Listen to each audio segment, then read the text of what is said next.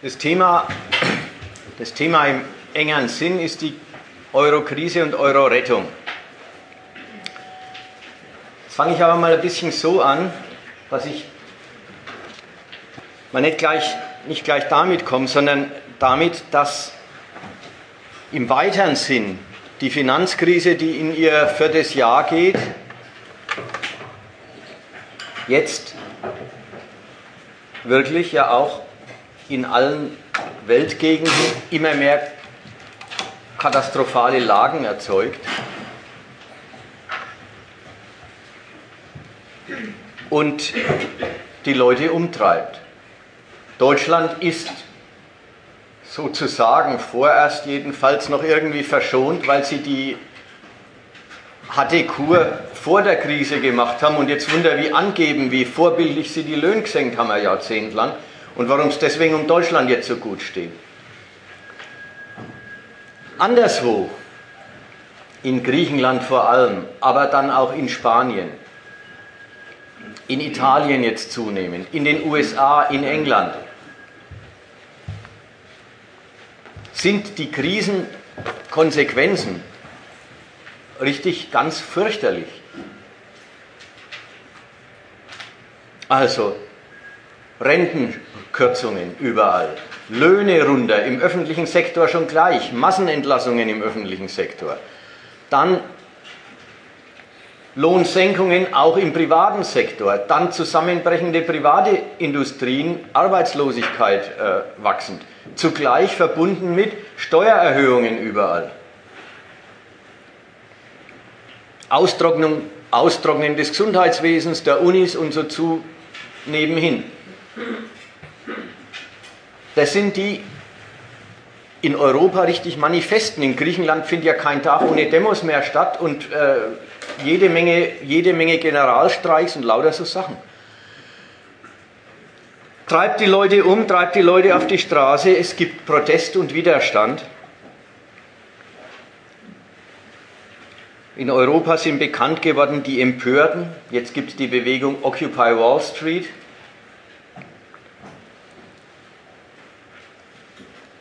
Die Frage, was der Gegenstand, der Stoff ist, warum die Leute sich aufregen und demonstrieren, ist klar. Sind diese Krisenfolgen. Wogegen und wofür sie demonstrieren, ist eine andere Frage. Wenn man sich da mal anschaut, wofür die demonstrieren, dann muss man sagen, na gut, zum Beispiel gegen die Wall Street ist ja Occupy Wall Street gegen die Wall Street. Wenn man die in Frankfurt eine Demo, wogegen, wogegen wird da demonstriert? Ja, die würden sagen, gegen die Banken. Aber was genau gegen die Banken ist schon wieder sehr eine Frage. Also gegen die Gier der Banker, die mit ihrer Gier alles kaputt machen. So wäre ungefähr so eine Fassung. Und wenn man dann fragt, und worin besteht die, dann würden die Leute wahrscheinlich am ehesten denken, die Boni der höheren Bankangestellten sind so hoch. Gegen die Politiker, gegen die Politiker, die ihren Laden nicht in Ordnung bringen, die das, dass alles den Bach runtergeht, und es geht ja wirklich alles den Bach runter, die das nicht in den Griff kriegen und nicht zu einer auf, und die, die, ihr Land nicht mehr auf eine gute Bahn bringen, nicht zu einer Normalität zurückfinden. Das sind so grob, sehr grob die Linien. Die, der Protest heißt ja, steht in allen Zeitungen, ist diffus, weiß selber noch nicht genau, wo er hin will. Jedenfalls ist interessant, es ist eine Anklage, dass die Banken mit ihrer Gier alles kaputt machen. Und wenn man dann weitersucht, was sie anklagen oder wo, wogegen sie eintreten, dann fällt einem ein, sie treten ein für alles, was sie gewohnt sind und ihnen lieb und teuer ist. Also diese Liste der, die Liste der, der Beschwerden oder die Liste der Anklagen, die, die enthält die Geschichte mit den Bankern und den Boni und den Politikern, die nach der Pfeife der Banken tanzen und ihr Land nicht in Ordnung bringen, die enthält sie. Aber dann entgleist es dann tritt man auf einmal für alles ein, was einem lieb und teuer ist. Und es geht dann los vom sozialstaatlich geregelten Lohnarbeitsverhältnis. Für die Krankenversicherung tritt man ein. Dann aber auch für Tierrechte, gesundes Essen, Pressefreiheit, kostenloses Studium, bezahlbare Hypotheken, Datenschutz, Gleichstellung der Geschlechter. Eine endlose Liste all der Werte, die, der, die die moderne Demokratie heute halt so hoch hält und die die Leute durch die Entwicklung in Schmutz gezogen sind. Genau genommen, wenn man sich fragt, wofür, wofür treten die ein? Genau genommen für den ganzen Kapitalismus minus der aktuellen Krisenkatastrophen. Alles, ihre Erwerbsquelle, eben wie die, wie, wie die soziale Sicherheit organisiert ist, wie das Alter organisiert ist, wie das Wohnen organisiert ist, dass man da Eigentum braucht oder Miete zahlen muss. Alles ist in Ordnung. Aber dass es nicht klappt, ist schlimm.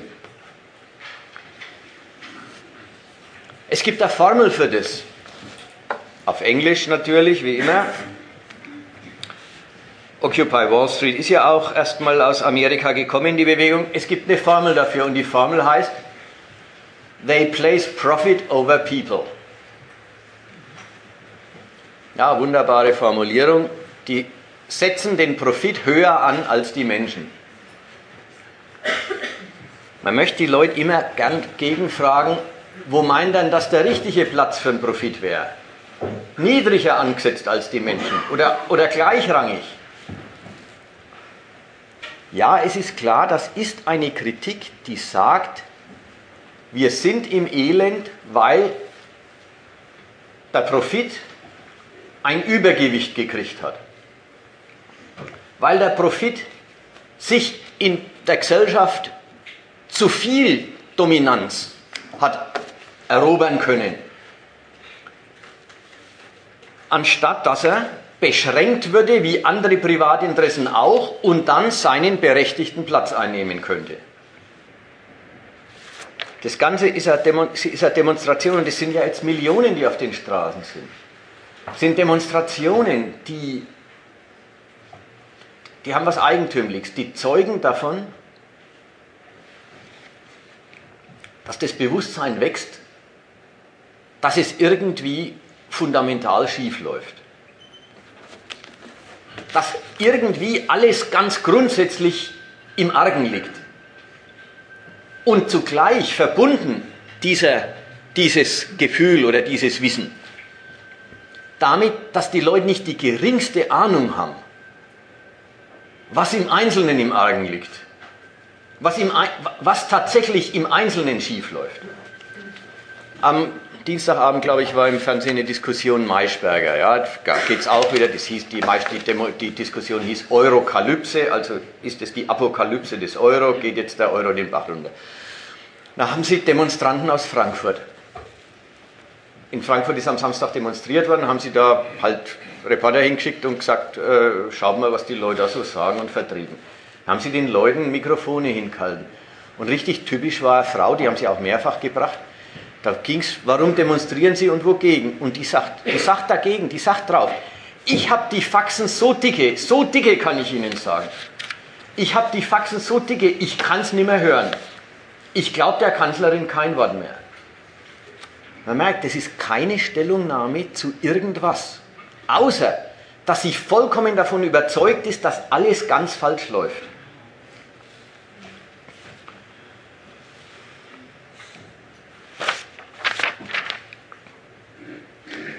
Deswegen passt es auch zu Occupy Wall Street und zu dem Frankfurter Ding, Demos.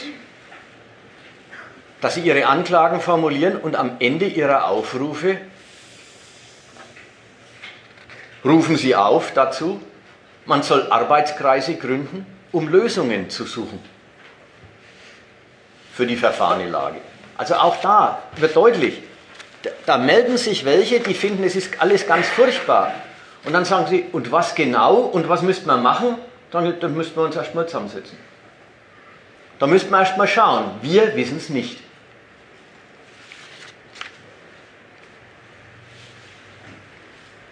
So, und da will ich sagen oder anbieten, um zu Lösungen zu kommen, sollte man sich einfach mal damit befassen, was eigentlich los ist und dann, daran beantwortet sich auch die Frage, ob die Formel, der Profit wird bei uns überbetont. Der Profit hat ein zu großes Gewicht, ob die Formel überhaupt eine angemessene Beschreibung der Realität ist. Ganz abgesehen davon, ob die daraus folgende Konsequenz, drängen wir seine Bedeutung zurück, machbar oder wünschbar ist. Das alles klärt sich, wenn man sich die Sache mit der Sache befasst, die da passiert ist und die vor sich geht und die noch überhaupt nicht bewältigt ist. Jetzt mache ich einen Versuch, vielleicht nicht den ersten, aber jetzt mache ich einen Versuch, einfach die Fakten hinzustellen und zu sagen, was zeigt sich denn allein an diesem Faktum? Fangen wir an. Los ging's mit dem Finanzcrash 2007, 2008, der in dieser Lehman-Pleite gegipfelt ist und dann zur großen eigentlich Bankenkrise letzten Endes zum Kollaps des Bankensystems, das dann die Staaten aufgefangen haben, geführt hat. Was zeigt sich daran?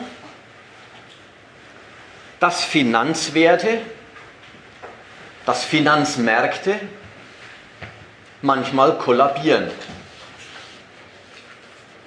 Dass die Vermögen, die dort, die dort existieren, sich manchmal einfach in Luft auflösen dass sich Reichtümer, man muss betonen, das sind wirkliche Reichtümer, mit dem, was in den Bankbilanzen nieder aufgeschrieben ist, kann man, machen Banken Geschäfte, kaufen sie was, investieren sie, statten Staaten mit Finanzmitteln aus. Solche Reichtümer erweisen sich irgendwann als Blasen und lösen sich in Luft auf. Was zeigt sich daran?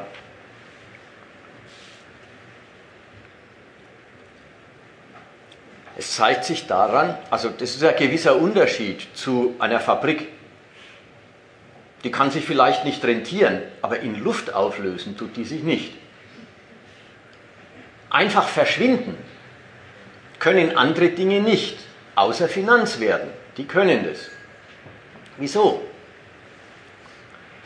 Weil in dem Sektor offensichtlich das, was, ein, was der Reichtum dort ist, was die Vermögen dort ausmacht, weil in diesem Sektor diese Vermögen nichts als Versprechen zukünftiger Renditen sind. Erwartungen, auch rechtsverbindliche Pflichten des einen, dem anderen eine Rendite zu zahlen. Schulden. Wertpapiere sind, Wertpapiere sind per se Vermögen des einen, weil ein Schuldner zur Bedienung und zur Rückzahlung verpflichtet ist. Diese Vermögen sind Vermögen, weil und solange die Anleger an die Bedienung ihrer Vermögen glauben können. Glauben und glauben können. Die sind Vermögen, solange am Markt jemand sagt, okay, wenn du mir eine Aktie von der Telekom verkaufst, zahle ich einen Preis dafür. Dann kaufe ich nämlich mit meinem Geld die Dividende von der Telekom in dem nächsten Jahr und im übernächsten Jahr und im überübernächsten Jahr. Dann besteht mein Vermögen in einem Anspruchstitel auf die Dividenden der Telekom. Und wenn das Geschäft sich gut entwickelt, dann steigt der Wert meines Anspruchstitels sogar noch weit mehr als die Dividenden. Dann ist es für mich ein gutes Vermögen. Du verkaufst mir die Staatsschulden von Griechenland. Ich kaufe sie, denn diese Schulden sind ein Versprechen zukünftiger Zinsen und zukünftiger Zurückzahlung. Und ich gehe ganz selbstverständlich davon aus, dass die zurückkommen. Und weil ich davon ausgehe, kaufe ich dir die Schulden ab und du kriegst bares Geld für ein Versprechen zukünftiger Verzinsung. Nur solche Werte, die das Versprechen zukünftiger Renditen sind. Und sonst gar nichts, solche Werte, die auf der Erwartung beruhen, das, was zurückkommt, verlieren ihren Wert, wenn die Erwartung für unglaubwürdig eingeschätzt wird. Wenn Anleger nicht mehr glauben, dass die Griechen ihre Schulden bedienen, dann ist es nicht bloß so, dann haben sie einen schönen Schuldtitel, aber sie kriegen gerade keine Zinsen, sondern dann erweist sich ihr ganzer Schuldtitel als null und nichtig, weil er ja gar nichts anderes war als das Versprechen von Zinsen. Wenn einer ein ABS-Papier besitzt, das waren diese damaligen Hypothekenpapiere, die waren abgeleitet aus Hypothekenschulden von Häuslebauern, wenn einer so ein Papier besitzt und auf einmal merkt, dass die Institutionen, die dieses Papier ausgegeben und das Zinsversprechen gegeben haben, dass diese Institutionen pleite sind, dann ist das Papier null und nichtig, das ist nichts mehr wert und er kann es wegschmeißen. Nur solche Werte können sich in Luft auflösen. Wenn also ein Finanzcrash passiert, dann zeigt es, die Werte, die dort zirkulieren, sind Ertragserwartungen auf die Zukunft. Da ist auch klar, diese Ertragserwartungen auf die Zukunft führen eine, selbstständige Existenz auf Kapitalmärkten. Die werden gekauft und verkauft, die haben steigende Kurse, sinkende Kurse. Das ändert sich täglich. Es findet eine tägliche Neubewertung der Zuverlässigkeit und Glaubwürdigkeit dieser Ertragsversprechen statt. Der reale Kapitalismus mit der Beschäftigung von Arbeit, mit dem Gewinne machen durch die Benutzung anderer Leute, der ist die selbstverständliche Grundlage, eine Grundlage, von der sich dieses Geschäft auch schon entfernt hat. Eine Grundlage, auf die man sich verlässt. Ja, wer Geld investiert, der hat die Sicherheit, dass es mehr wird. Und weil die Sicherheit gegeben ist, kann man die Versprechen selber wie Geldwerte, Wertgegenstände auf einem Kapitalmarkt handeln. Also mit dem Kapitalismus, mit der Profitmacherei hat es schon was zu tun, aber in einer eigentümlichen Weise emanzipiert davon. Es hat was damit zu tun, denn natürlich ein großer Teil dieser Ertragsversprechen bezieht sich auf kapitalistische Benutzung von Leuten. Ein anderer Teil dieser Ertragsversprechen bezieht sich auf Staatsschulden. Ist wieder was anderes. Es sind keine Firmen, die äh, für einen Gewinn investieren, sondern es sind Staaten, die machen Schulden, um ihre Ausgaben zu tätigen. Aber auch die zirkulieren als Geldkapital ganz analog zu Aktien. Und mit diesen Papieren, das ist die andere Seite der Blase. Wenn eine Blase zusammenbricht, muss sie erstmal aufgeblasen worden sein. Wenn eine Blase zusammenbricht, also eine Finanzvermögen sich in nichts auflösen, müssen sie erstmal gebildet worden sein. Und sie werden gebildet dadurch, dass diese Finanzmarktakteure Ertragsversprechen besitzen und selber auf die Ertragsversprechen, die sie besitzen, hin neue Schulden machen, Geld einnehmen, mit dem Geld wieder in Ertragsversprechen investieren, die wieder besitzen, wieder verkaufen und auf die Weise ganz autonom Finanzvermögen immer mehr vermehren, solange und sofern die Gewissheit erhalten bleibt, dass investiertes Geld sich immer lohnt. Das kommt einem ein bisschen wie eine absurde Welt vor. Ist es auch. Aber wichtig ist das Zweite. Wie dieser Kollaps passiert ist, haben die Staaten gesagt, sie müssen ihre Banken unbedingt retten, denn die haben systemische Bedeutung. Was zeigt sich daran? dieser finanzkapitalistische Wahnsinn, dass man immerzu Schulden als Kapital behandelt und dieses Kapital wieder beleiht und wieder Schulden macht und wieder Kapital äh, und wieder Verwertungsversprechen begibt und auf die Tour das Finanzvermögen immer mehr vermehrt. Dieser Wahnsinn ist nicht etwa der letzte überflüssige, vielleicht bedenkliche Auswuchs einer Wirtschaftsweise, sondern die Staaten, die Staaten bekennen sich dazu in der Bankenrettung, sondern ihr erstes Erfordernis. Nichts ist so wichtig, wie dass das Geschäft der Finanzgeier aufgeht. Wenn die Staaten eben diesem Geschäft systemische Bedeutung zuweisen, sagen sie eben, das ist nicht irgendein Auswuchs, das ist nicht irgendein Zusatz, irgendein Überbau über eine Wirtschaft, in der es eigentlich um was anderes ging, sondern sie sagen, diese Banken müssen wir retten, sonst ist alles kaputt. Das hat die Bedeutung, also beruht alles darauf, dass das Geschäft der Finanzkapitalisten aufgeht.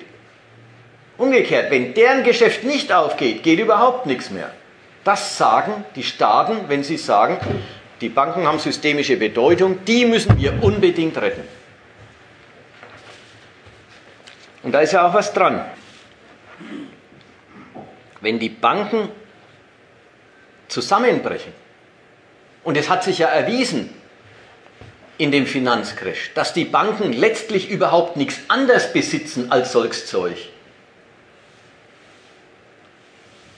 Wenn sich deren Vermögen in Luft auflösen, dann ist ihr Vermögen auch gar nichts anderes gewesen als solche Wertpapiere, solche Ertragsversprechen anderer. Das Vermögen des einen sind die Schulden des anderen.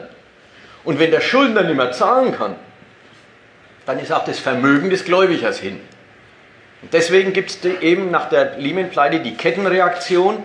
Wenn Lehman pleite ist, dann sind 100 andere Banken sofort auch pleite. Ja, warum? Weil die 100 anderen Banken offenbar gar nichts anderes besessen haben als Schulden von Lehman. Wenn die pleite sind, dann ist es nicht nur so, dass die berühmte Realwirtschaft keine Kredite mehr kriegt und es sich sofort zeigt, dass ohne Kredit kein einziges Auto gebaut und kein Milchhof funktionieren, gebaut wird und kein Milchhof funktionieren kann. Es zeigt sich sofort, dass die alle überhaupt auf Kredit beruhen und mit Kredit arbeiten. Aber bloß nicht nur das. Das ganze Vermögen, Geldvermögen der Gesellschaft, ja, wie existiert es denn? Die ganz normalen Leute, wie existiert denn denen ihr Geld? In der Form von Lebensversicherungen. Und worin besteht das Vermögen der Lebensversicherungen? Natürlich in lauter solchen Wertpapieren. Natürlich in den Schulden der Staaten, in, den, in, in Aktien von Unternehmen, in Schuldverschreibungen von Unternehmen, in sonst überhaupt nichts. Sie nehmen Geld ein und investieren es 0, nix in solche Papiere. Wenn der Finanzmarkt crasht, sind alle Versicherungen weg. Also die Altersversorgung all derer, die privat versichert sind, ist weg. Und nicht nur das, sogar das Geld selber existiert doch heutzutage da ist doch das Bargeld ist doch der letzte, der letzte Witz. Das ganze Geld existiert in Form von Konten auf Banken. Und was heißt es? Übrigens, und der ganze Zahlungsverkehr wird abgewickelt von Banken durch Buchungsakte. Die schreiben dem einen was gut und ziehen den anderen was ab. Und so ist eine Zahlung passiert. Das ganze Geld existiert in Form von Konten auf Banken. Was heißt das ökonomisch? Das heißt, das ganze Geld, also nicht nur die Vermögen, die zurückgelegten, sondern auch das Geld, das für die Zirkulation da ist, die Monatseinkommen, alles das sind nichts als Schulden der Banken gegen ihre Kunden. Ein Konto ist ja nichts anderes als ich lasse der Bank Geld und dann hat sie es und dann hat sie ja Schuld gegen mich. Wenn Banken pleite sind, ist das Volk enteignet? Ist die Wirtschaft am Boden und der Staat handlungsunfähig? Denn der hat seine eigene Finanzkraft auch aus Schulden, die er beim Finanzkapital macht. Deswegen haben die, Banken, haben die Staaten schon recht, wenn sie sagen, Banken haben systemische Bedeutung. Sie sagen damit nämlich, in dieser Gesellschaft ist alles eine abhängige Größe vom Geschäft der Finanzkapitalisten. Alles hängt davon ab, dass deren Gewinnrechnung aufgeht. Denn wenn die nicht gelingt, gelingt in der Gesellschaft sonst sowieso überhaupt nichts.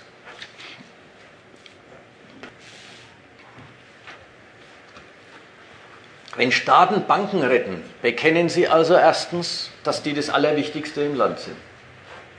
Sie bekennen, die Staaten bekennen aber zweitens was, nämlich, dass die Macht des Bankkapitals ihre Tat ist. Die Tat der Staatsmacht.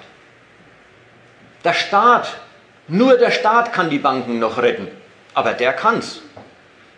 Er kann, was sonst niemand kann.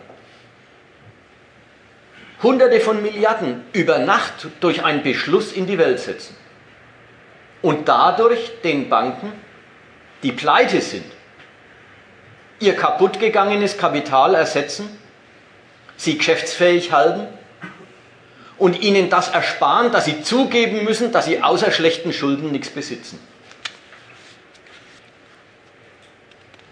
Also das ist schon ein wichtiger Punkt, den müssen wir für später im Auge behalten.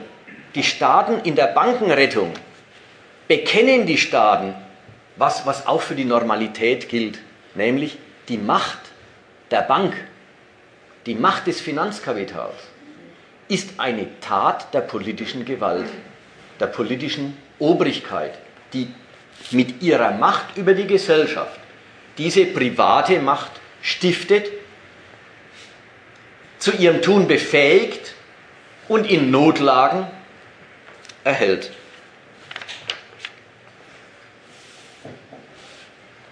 Drittens, nach ein paar Jahren, das ist jetzt wieder bloßes Faktum, nach ein paar Jahren kommt die überwundene Bankenkrise als Staatsschuldenkrise zurück. Steht in allen Zeitungen. Auch der Zusammenhang steht in allen Zeitungen, da braucht es uns nicht dafür. Aber wir wollen daraus machen, was zeigt sich daran?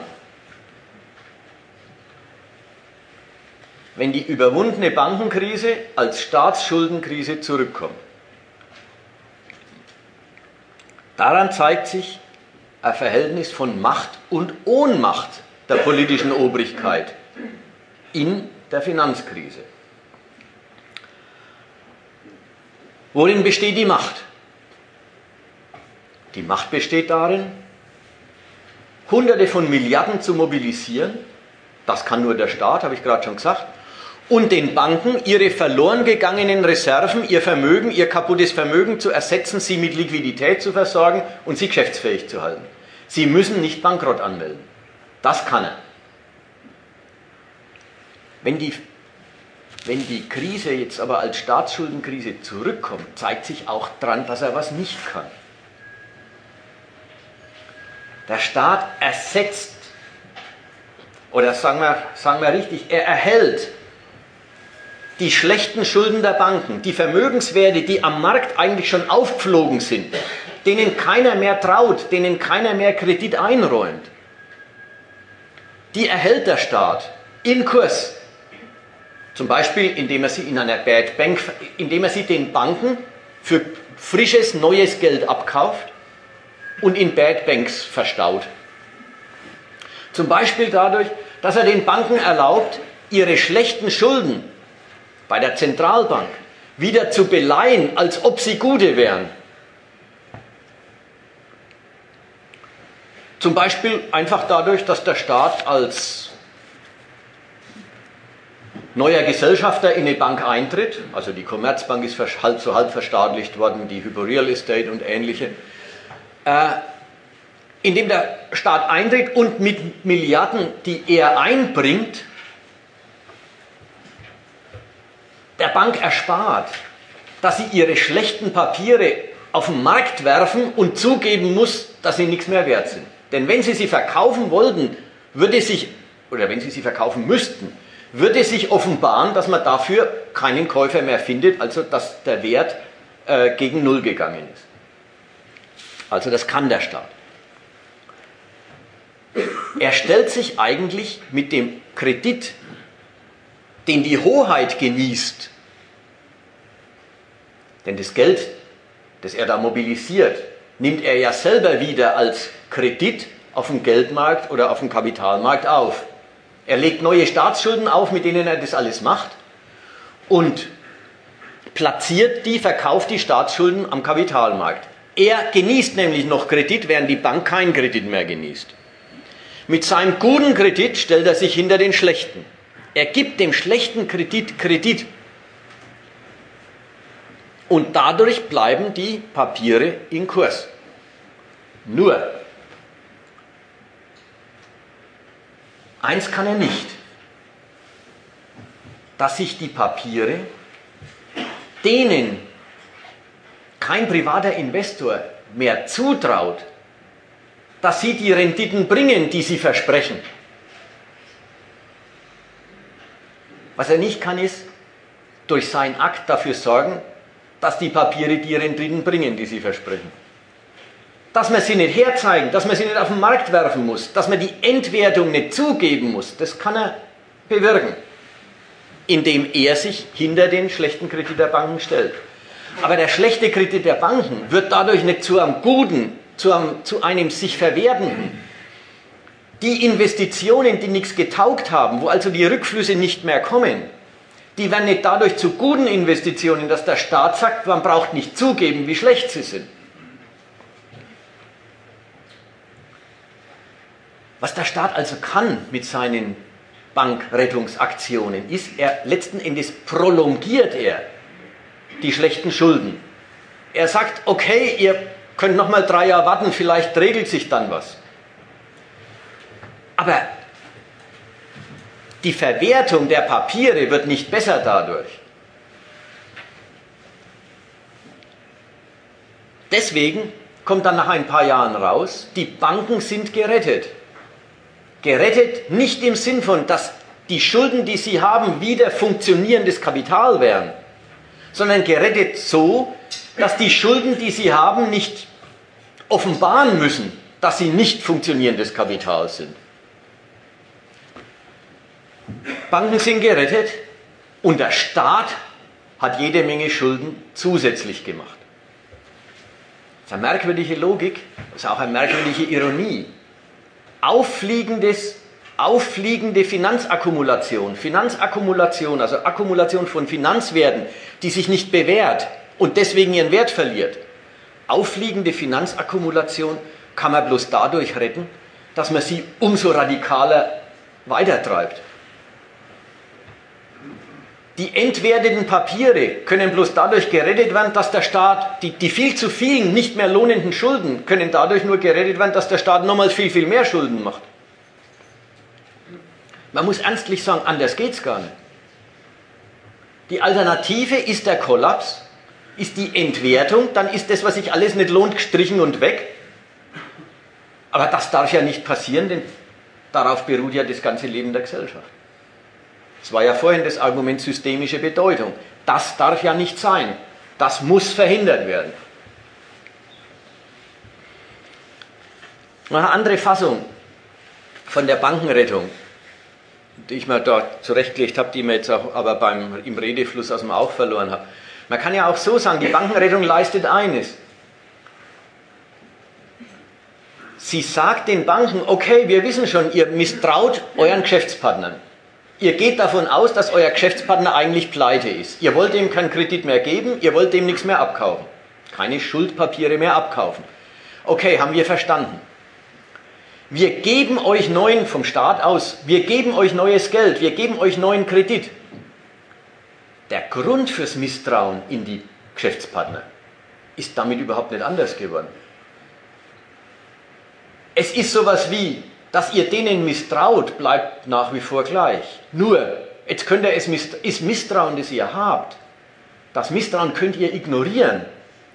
Denn für die Wertigkeit von dem seinen Schuldversprechen bürgt ja nicht mehr er, sondern der Staat. Also, dass der, die andere Bank für ihre Schulden nicht mehr eintreten kann, ändert sich ja dadurch gar nicht. Es ist nur so, der Staat sagt den Banken, Das könnt ihr ignorieren, denn ich garantiere es jetzt ja. Dann ist aber eine Konsequenz auf, auf dem Tisch. Dann fragt jeder, wie weit reicht denn deine Garantiemacht?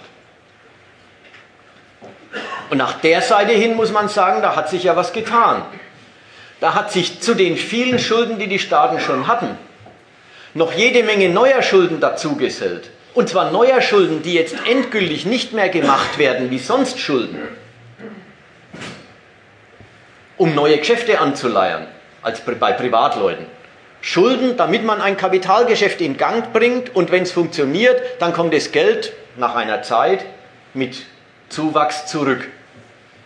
Auch nicht einmal, die Schulden werden auch nicht einmal verausgabt wie normalerweise Staatsschulden, die natürlich immer Konsumausgaben sind. Der Staat kauft sich was für das Geld, was er durch die Schulden erlöst. Also er begibt Schuldpapiere. Die Schuldpapiere verkauft er am Markt und dafür kriegt er natürlich Geld vom Investor, der sich bei ihm ein Schuldpapier kauft. Was macht er mit dem Geld? Er gibt es aus für Staatsausgaben. Er baut Autobahnen, Panz, kauft Panzer, bezahlt Professoren, Polizisten, Lehrer, zahlt Pensionen, aber es sind alles Ausgaben, es sind keine Kapitalinvestitionen. Und zu all den vielen, nein, aber all diese Ausgaben betätigt der Staat normalerweise unter dem Gesichtspunkt, dass er die Wirtschaftsbedingungen zu fördern versucht. Infrastrukturausgaben, Ausgaben für Forschung und Lehre, sodass Innovation am Standort stattfindet, Subventionen für Firmen, damit sie konkurrenzfähige Produkte auf den Markt bringen und so weiter. Das sind, es bleiben, sind keine Kapitalinvestitionen, das werden sie nie. Aber es sind Ausgaben mit dem Ziel, dass neue Geschäfte gemacht werden. Die jetzigen Staatsschulden, die gemacht worden sind, die Staatsschulden mit der Bank, äh, für die Bankenrettung, sind Ausgaben nur zum einzigen Zweck, damit schlechte Schulden nicht auffliegen. Kein, kein Eröffnen neuer Geschäftstätigkeit, kein Verbessern der Wirtschaftsbedingungen, sondern nur negativ den Kollaps verhindert. Also mit den neuen Staatsschulden haben sich die Staaten natürlich neue Zinspflichten, neue Verwertungspflichten für ihr Geld aufgebürdet, also für die Schulden aufgebürdet, die sie in die Landschaft setzen. Und das absolut ohne, dass sie die Quellen, aus denen sie die Verschuldung bedienen, irgendwie verbessert hätten. Das rächt sich, das Finanzkapital, das ist jetzt der nächste Schritt, eben, oder das ist der Schritt, die, Sta äh, die Bankenkrise kommt als Staatsschuldenkrise zurück. Das Finanzkapital misstraut auf einmal der Kreditwürdigkeit seiner Retter. Ja, das kann man, machen auch manche Politiker als grobe Undankbarkeit ausdrücken. Aber darum geht es nicht.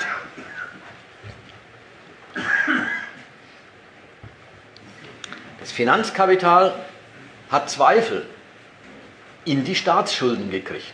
Mancher Länder, bei manchen mehr, bei manchen weniger, bei allen ein bisschen. Das Finanzkapital misstraut der Kreditwürdigkeit seiner Retter. Was zeigt sich daran?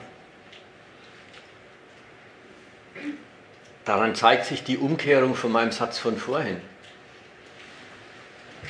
Das Finanzkapital misstraut der Kreditwürdigkeit seiner Retter und wenn es das wirklich tut, dann macht es die Retter mittellos. Tatsächlich, wenn das Finanzkapital, wenn die, Anleg die Geldanleger, die globalen Geldanleger, wenn die Griechenland den Kredit entziehen, dann ist Griechenland pleite. Das vielleicht der kleine Klammer an der Stelle. Was erwarten Sie von Griechenland, was erwarten Sie nicht? Die, äh, die, die, die Finanzakteure, die, die Banken, letzten Endes sind es die großen Banken und die Hedgefonds und die Investmentfonds und die Versicherungen, Pensionsfonds. Was erwarten Sie von denen? Es ist interessant zu wissen, im Grunde eine Rückzahlung der Schulden der Staaten erwarten die gar nicht. Man merkt auch, dass man da in der höheren Ebene des Finanzwesens ist. So einfach, ich gebe dir Geld und ich will es wieder zurück, ist es nicht. Die Finanzakteure erwarten von den Staaten nicht, dass sie das Geld zurückzahlen und dann ist, dann ist alles wieder pari pari sozusagen. Du, ich habe keine Schulden mehr und du hast keine Rechte mehr. Das könnte kein Staat der Welt, auch der solideste Schuldner, könnte seine Schulden nicht zurückzahlen. Deutschland hat 80 Prozent des Bruttosozialprodukts oder Bruttoinlandsprodukts Schulden gegenwärtig. Amerika hat 100 Prozent. Japan hat 200 Prozent. Keiner könnte das zurückzahlen. Aber das Gute ist, das erwarten die Finanzmärkte ja auch gar nicht. Was erwarten sie? Sie erwarten, dass diese Schulden dauerhaft verzinst werden. Sie wollen eigentlich gar nicht, die wollen ihr Geld gar nicht zurück. Die wollen, dass ihr Geld als Kapital arbeitet. Die wollen, dass regelmäßig Zinsen einlaufen. Sie nehmen es nicht übel, dass die Staaten eine Schuld dadurch tilgen, dass sie einen neuen Schuldschein begeben und mit dem Geld, das sie für einen neuen Schuldschein kriegen, den alten ablösen. Was in Wahrheit die Form ist, sie verewigen die Staatsschuld. Ja, jeder einzelne Schuldschein wird schon abgelöst, aber durch eine neue Schuld. Und auf die Weise wird die Staatsschuld als Ganze verewigt. Aber das nehmen Sie nicht übel.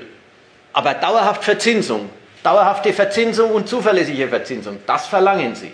Und jetzt kommt noch ein Problem rein, nämlich dauerhafte Verzinsung schaffen die Staaten auch. Dann und solange die Banken ihnen Kredit geben. Jetzt wird es ein bisschen zirkulär. Griechenland könnte seine, Schuld, seine Zinsen bedienen, wenn es neue Kredite kriegen würde, wenn es neue Schuldpapiere auf den Kapitalmärkten verkaufen könnte. Solange Griechenland also Schuldpapiere verkaufen kann, kann es auch die Zinsen bedienen. Griechenland ist dann pleite, nicht wenn es die Zinsen nicht mehr bedienen kann, sondern wenn es keinen neuen Kredit kriegt weil die ganze Zinsbedienung selber schon bloß über Kredit und immer mehr Kredit läuft. Das heißt, es bleibt den Banken dann die Aufgabe, in die Zukunft zu blicken und zu fragen, ob sie sich eigentlich, also letzten Endes ihr Schuldner, kann die Zinsen bezahlen, weil sie ihm einen neuen Kredit geben, mit dem er sie bezahlt.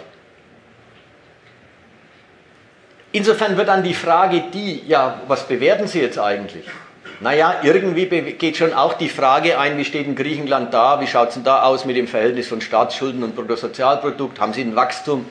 Das geht schon alles ein. Aber genauso geht, geht ein, wie stehen wir da? Trauen wir uns eigentlich den Zirkel der Finanzakkumulation immer weiter treiben?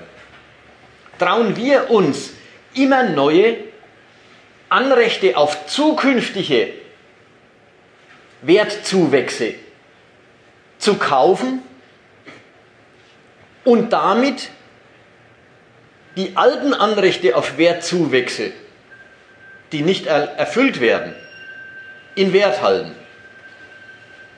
Ja, trauen wir uns auf die Dauer zu, den Griechen immer mehr Kredit zu geben und schon zu wissen, dass wir uns die Zinsen im Grund selber bezahlen, dadurch, dass wir den Griechen einen neuen Kredit geben, mit dem sie uns die Zinsen zahlen. Macht aber nichts. Unter normalen Umständen heißt es, man gewinnt in der, ja, für die Zukunft immer größere Rechte auf griechische äh, Zahlungen. Aber wenn Sie in der Betrachtung Ihrer eigenen Geschäftslage zu dem Schluss kommen, um Gottes Willen, äh, wir sind ja selber knapp, dann werden Sie kritisch gegen Staatsschulden, die Sie bis gestern noch gern gekauft haben. So, also Finanzkapital misstraut den Staaten, zweifelt an was Eigentümlichem, an der Kapitalqualität von Staatsschulden. Und das ist eigentümlich deswegen, weil Kapital sind die eigentlich sowieso nicht, jedenfalls nicht in der Hand dessen, der sie verausgabt, der, der die Schulden macht und sie verausgabt. Aber in der Hand des, der Bank, in der Hand des Halters von Staatsschulden sind die Staatsschulden Kapital und Zweifel in die Kapitalqualität der Staatsschulden entwertet sie wie alle anderen Schulden. Also, während ich vorhin gesagt habe, tatsächlich ist die Macht der Banken die Tat des Staates, kommt jetzt einfach die Umkehrung raus.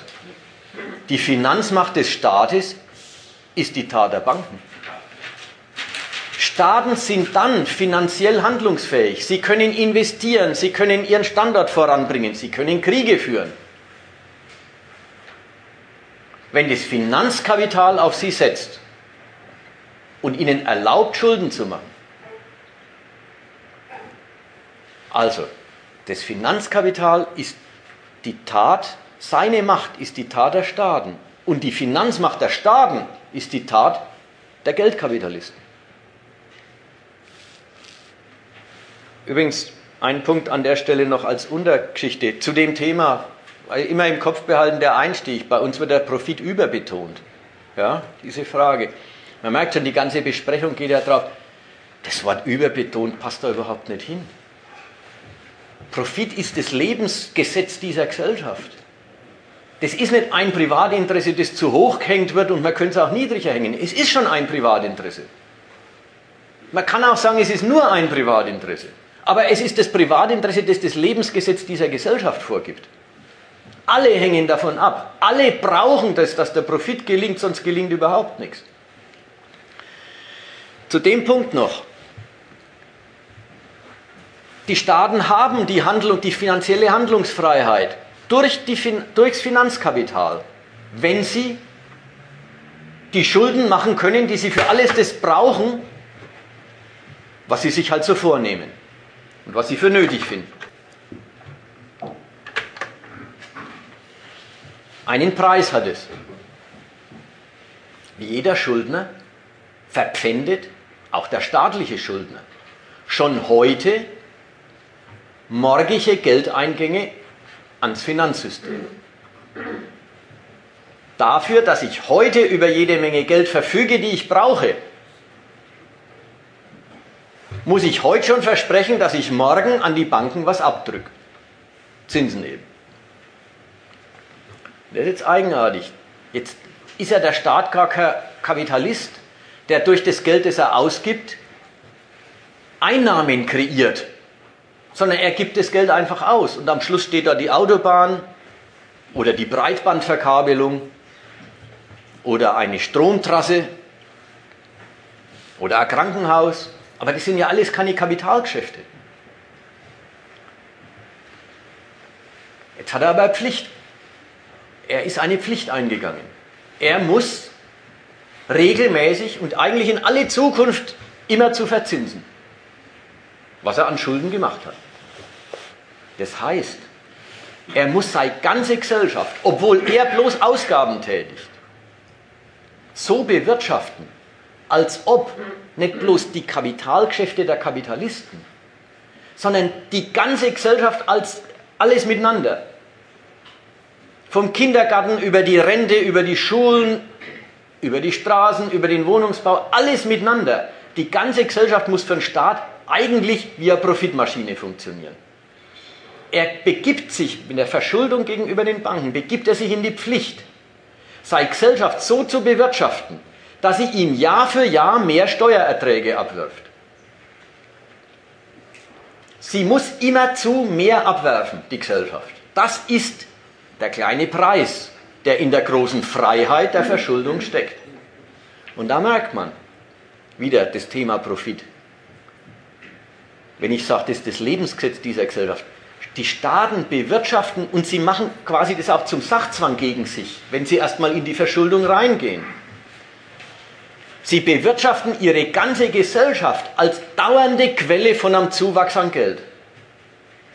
Und wenn das nicht aufgeht, verlieren Sie Ihren Kredit bei den Banken und damit Ihre gesamte finanzielle Macht.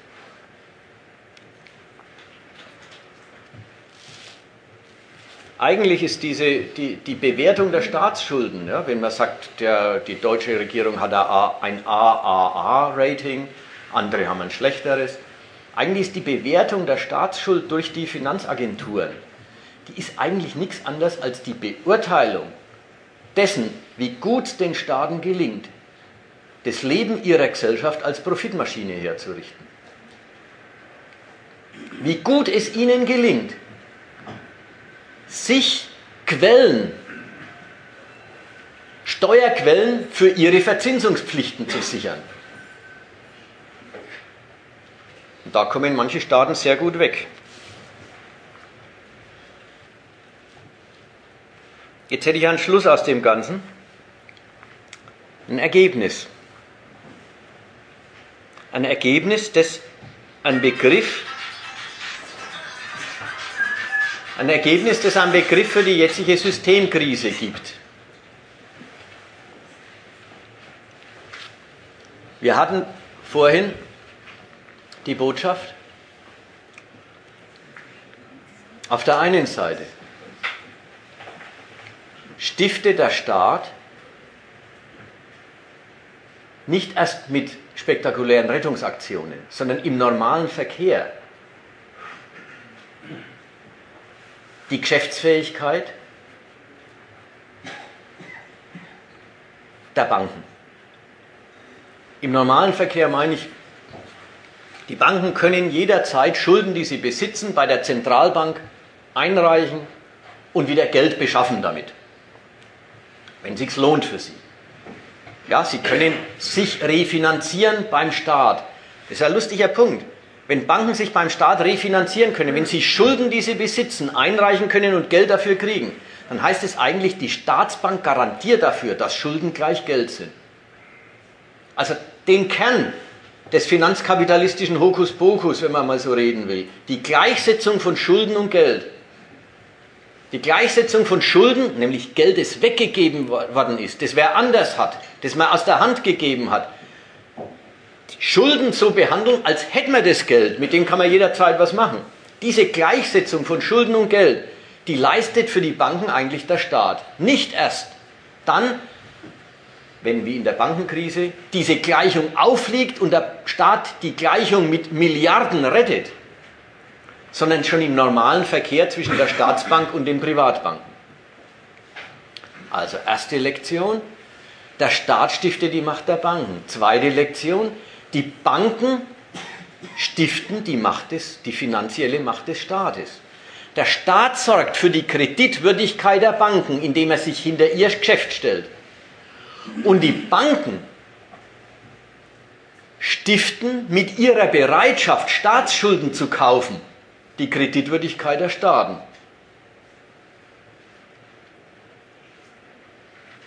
Und jetzt ist beides negativ.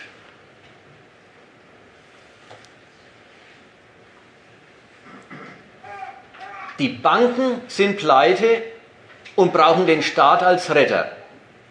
Und sie misstrauen genau diesem Subjekt, dass das das überhaupt kann. Also die, die, die Banken sind pleite und brauchen den Staat als Retter. Und der Staat gerät durch die Banken in den Verdacht, dass sein, dass sein Kredit auch bloße Angeberei ist und nichts dahinter. Das nenne ich Systemkrise. Es ist wirklich eine fundamentale Erschütterung quasi der Basisproduktivität dieser kapitalistischen Ordnung. Die Fähigkeit zum Finanzieren kreieren durch ein Zusammenspiel von Staat und Geldkapital. Und jeder beruht auf der Zuverlässigkeit des anderen. Und jetzt ist die Zuverlässigkeit beider durcheinander erschüttert. Jetzt haben wir das Merkwürdige. Die Staatsschuldenkrise in Europa ist im Augenblick dabei, schon wieder eine neue Bankenkrise zu erzeugen, weil die Vermögen der Banken in lauter Staatsschulden bestehen. Und wenn Banken griechische Staatsschulden streichen müssten, wären sie selber pleite. Also, jetzt muss man sich das vorstellen, also, wer kann das retten? Schon wieder niemand anders als die Staatsmacht, deren Kreditgrad bezweifelt wird. Also das ist wirklich, das ist, wir sind an dem Kern angelangt, wo das Kreditsystem selber, und zwar das Zusammenspiel von politischer Macht und Kredit, von beiden Seiten in Frage gestellt ist. Also das ist wirklich, äh, das, da ist man nah an der Geldkrise, dass einfach das Geld weg ist, Geld nichts mehr wert ist. Soweit der erste Teil und so weiter versucht zu sagen, kann man nicht vieles. Einfach aus dem nehmen wir die Fakten und fragen uns, was zeigt sich an dem Faktum? Kann man sich nicht vieles einfach einmal ein bisschen Ordnung reinbringen oder vieles sich erschließen, allein durch das, was sagt uns dieses Faktum? Ich habe diese vier Fakten bloß aufgeführt. Das erste Faktum, was zeigt sich, wenn eine Finanzblase platzt? Was das für Vermögen gewesen ist, das da kaputt geht. Und nicht sagen, das war von vornherein nichts. Das stimmt nämlich nicht. Zweitens, was zeigt sich, wenn Staaten Banken retten? Erstens, wie wichtig sie das nehmen und zweitens, was sie können.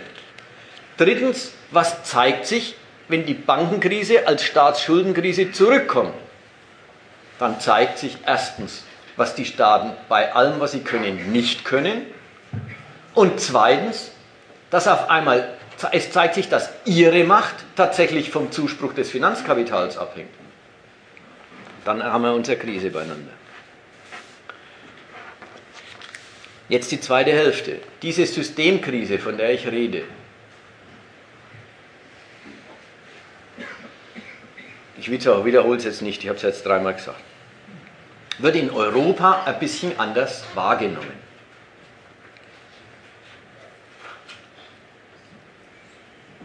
Da hat man mehr den Standpunkt, dass die europäischen Staaten sich sortieren.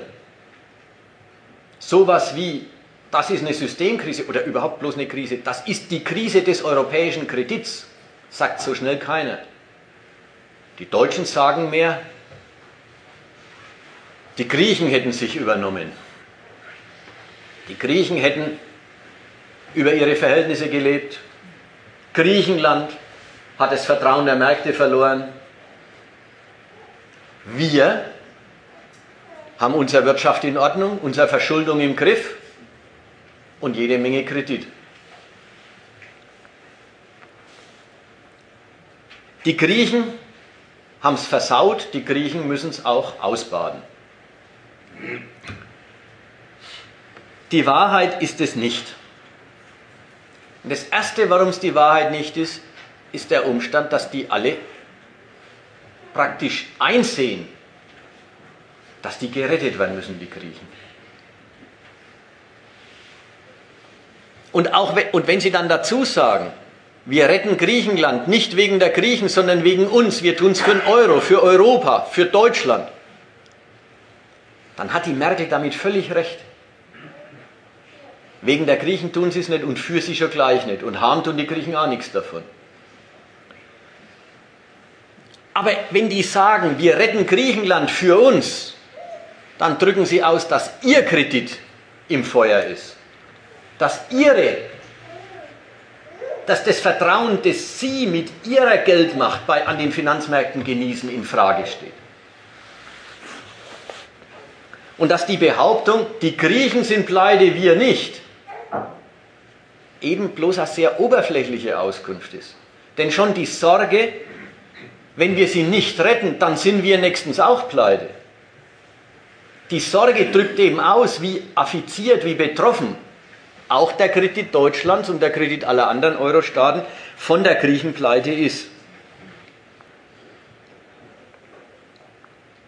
Gemerkt wird die Verknüpfung, dass es längst einen europäischen Kredit gibt und der gar nicht mehr so einfach, wie es die Satzung der EU verlangt, in griechische Schulden, deutsche Schulden, sonstige Schulden zu trennen ist. Dass, dass es längst einen europäischen Kredit gibt, merken Sie durch, in zweierlei Hinsicht. Die eine Hinsicht ist die, die jetzt täglich in, in der Diskussion ist. Wenn Griechenland wirklich pleite gehen würde, dann wären unsere ganzen Banken kaputt. Ja, was zeigt es? Das zeigt, dass die griechischen Staatsschulden längst im europäischen Bankenkreditsystem, im Bankensystem, im Kreditsystem, im Verkehr zwischen Privatbanken und Europäischer Zentralbank, dass die griechischen Schulden längst wie alle anderen Staatsschulden der Euro-Staaten als Bankgeschäftsmittel, als zuverlässige Vermögenstitel der Banken benutzt werden. Und dass man also gar nicht mehr sagen kann, das sind griechische Schulden, die gehen uns nichts an. Sie sind längst Teil des europäischen Kreditsystems. Und die zweite Weise, wie Sie es merken, ist auch sehr verräterisch. verräterisch nach zwei Richtungen. Die zweite Weise, wie Sie es merken, ist nämlich die. Sie reden von einer Ansteckungsgefahr. Es gibt jetzt auch schon über ein Jahr lang dieses Stichwort Ansteckungsgefahr. Wenn Griechenland äh, bankrott gehen sollte, dann drohen sich Portugal, Irland, ist ja längst passiert, anzustecken und dann geht die Ansteckung weiter auf Italien, Spanien und wer weiß wen noch, vielleicht Belgien, vielleicht Frankreich und so zu. Das drückt, also das, da muss man wieder sagen, Ideologie und Sache. Ideologisch ist, zu, ist die Seite mit der Idee der Ansteckung, dass quasi kerngesunde Staaten durch einen Keim, der von außen kommt, einen griechischen Keim, äh, in einer Krankheitslage gerissen würden. So ist es nicht. Was sich drin ausdrückt ist, das ist die andere Hälfte, die, die Sache. Man kann Griechenland gar nicht pleite gehen lassen, ohne dass der Eurokredit überhaupt kaputt ist.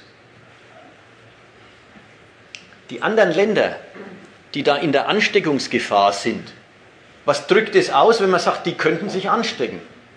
Es drückt ja aus, dass diese Länder offensichtlich den Kredit, den sie an den Finanzmärkten genießen, auch selbst längst nicht mehr als die Nationalstaaten mit ihrem Schuldenstand und ihrer Wirtschaftskraft rechtfertigen. Dass also Portugal sowieso, aber dann auch Italien und Spanien, dass die so viel Kredit, wie sie haben und wie sie auch bisher machen konnten an den Kapitalmärkten, längst haben machen können, weil sie Euro-Staaten, Mitglieder des Clubs sind und nicht, weil sie als, Frank als Italien, als Spanien allein in der Welt stehen und allein mit ihrer Wirtschaftskraft ihren Kredit rechtfertigen. Wenn man also fürchtet, die würden sich anstecken, drückt man ja bloß aus, dass die auch längst Kredit nur haben als Mitglieder des Euro-Verbunds und nicht als Nationalstaaten, die alleine stehen. Und man drückt aus, dass deren Kredit selber offensichtlich auch schon ziemlich gefährdet ist wenn er denn allein der Prü also wenn er denn geprüft werden sollte, ob, Ital ob Italien, ob Spanien etc., ob sie für ihre Schulden einstehen können, dann weiß man schon, die könnten nicht. Wenn die alle blendend dastünden und das Finanzkapital der Welt nichts Besseres wüsste, als bloß in Eurotitel zu investieren, dann können sie Griechenland auch pleite gehen lassen, da würde das nichts machen. Aber wenn klar ist, Dasselbe gilt übrigens für die Banken. Wenn die Banken pleite sind, weil, Euro, äh, weil griechische Euroschulden kaputt gehen oder auffliegen, dann drückt es auch aus, die Geschäfte der Banken scheinen ansonsten nicht so zu laufen, dass sie sowas wegstecken können. Es kann ja normalerweise zum Finanzgeschäft, dass immer wieder mal Schulden platzen und nicht bezahlt und nicht bedient werden. Und dann hat der Hilmar Kopper von der Deutschen Bank gesagt, das sind Peanuts. Ja, Peanuts. Es ging damals um die Schneiderpleite, äh, die um so einen Immobilientypen, der im Osten in den äh, neuen Bundesländern da alte Immobilien aufgemöbelt hat und da ein paar Milliarden ins Sand gesetzt hat. Da hat er gesagt, hat der Hilmar Kobber gesagt, Peanuts und drückt damit aus. Sowas gehört zum Bankgeschäft dazu, dass immer wieder mal was ausfällt und das kann man wegstecken und verrechnen durch die Gewinne und die Wertzuwächse anderer Vermögenstitel. Wenn jetzt die Banken alle bedroht sind, wenn griechische äh, Schulden ausfallen sollen, dann drückt es aus, das sind für die Banken keine Peanuts, weil ihre sonstigen Geschäfte nicht so sind, dass man das wegstecken könnte. Also drückt auch das die aus, dass im Grunde die Überakkumulation von Kreditansprüchen, Überakkumulation von Kreditansprüchen heißt nichts anderes als Wertpapiere, die Verwertung versprechen und denen die Investoren die Verwertung aber eigentlich nicht mehr abnehmen. Nicht mehr glauben, dass die Versprechen eingelöst werden. Diese Überakkumulation ist viel allgemeiner als bloß auf Griechenland bezogen. Und die Sorge vor Ansteckung verrät eigentlich, dass die bemerken, dass sie allgemeiner ist.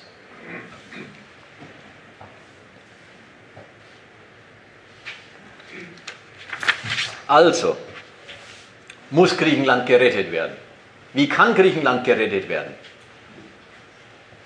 Letzten Endes genau mit demselben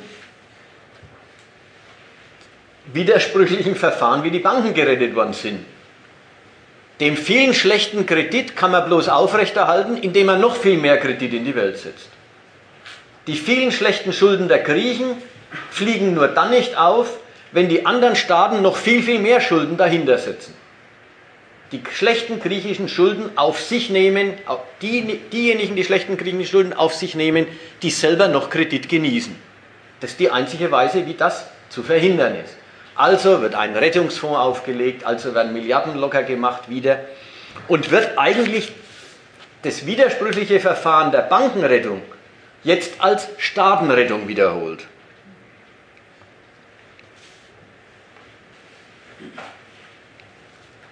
Allerdings, das ist jetzt die zweite Seite, eine Rettung muss sein, das ist die erste Seite. Die zweite Seite ist, aber wie? Und da kommt rein, dass Europa halt doch kein Staat ist, sondern die total widersprüchliche Konstruktion einer Staatengruppe, die als konkurrierende kapitalistische Nationalstaaten in einem gemeinsamen Geld wirtschaften. Sie sind durch das Misstrauen in die griechischen, portugiesischen, irischen Schulden jetzt in ihrem gemeinsamen Geld betroffen, müssen also eine Gemeinschaftsaktion machen. Rechnen aber gleichzeitig gar nicht vom Standpunkt der Gemeinschaft aus einfach, sondern immer zugleich, natürlich von dem auch, denn ihr Geld, ihren Euro, die Weltgeltung ihres Euros, die Etabliertheit ihrer Weltgeldmacht, die ja immerhin was ist, wollen sie erhalten. Andererseits rechnen sie gleichzeitig immer als konkurrierende Nationalstaaten. Sie geben Griechenland Kredit, aber begrenzen ihn gleich. Ja, gerade die deutsche Regierung ist da große, der große Protagonist. Alle Formen von na gut, wenn wir schon für die Griechen bürgen müssen, dann geben wir halt zu, dass es einen europäischen Kredit gibt. Dann geben wir halt zu, dass wir gemeinsam Schulden machen und gemeinsam dafür haften. Alle Schritte in die Richtung blockiert die deutsche Regierung konsequent. Also Eurobonds auflegen. Das wäre ja sowas. Ein europäisches Subjekt verschuldet sich und ein europäisches Subjekt garantiert für die Schulden. Oder eine Banklizenz für diesen EFSF. Sollte heißen, also wieder wunderbare Kreditoperationen, man gründet einen Fonds, stattet den mit diesen berühmten 728 Milliarden aus. Und weil man schon weiß, das ist viel zu wenig Geld, um die Rettung zu machen, die nötig ist. Das ist auch das Lustige, ne? man macht es und weiß schon, es ist eh schon zu wenig. Es geht schon an, schon im ersten Moment ist es zu wenig. Sagt man, also, also müssen wir den hebeln. Wie könnte man ihn hebeln? Man könnte das zum Beispiel so hebeln, dass man sagt, der EFSF ist selber eine Bank. Der darf also die Schulden europäischer Partnerstaaten, die am Markt ihre Schuldpapiere nicht mehr loskriegen, aufkaufen.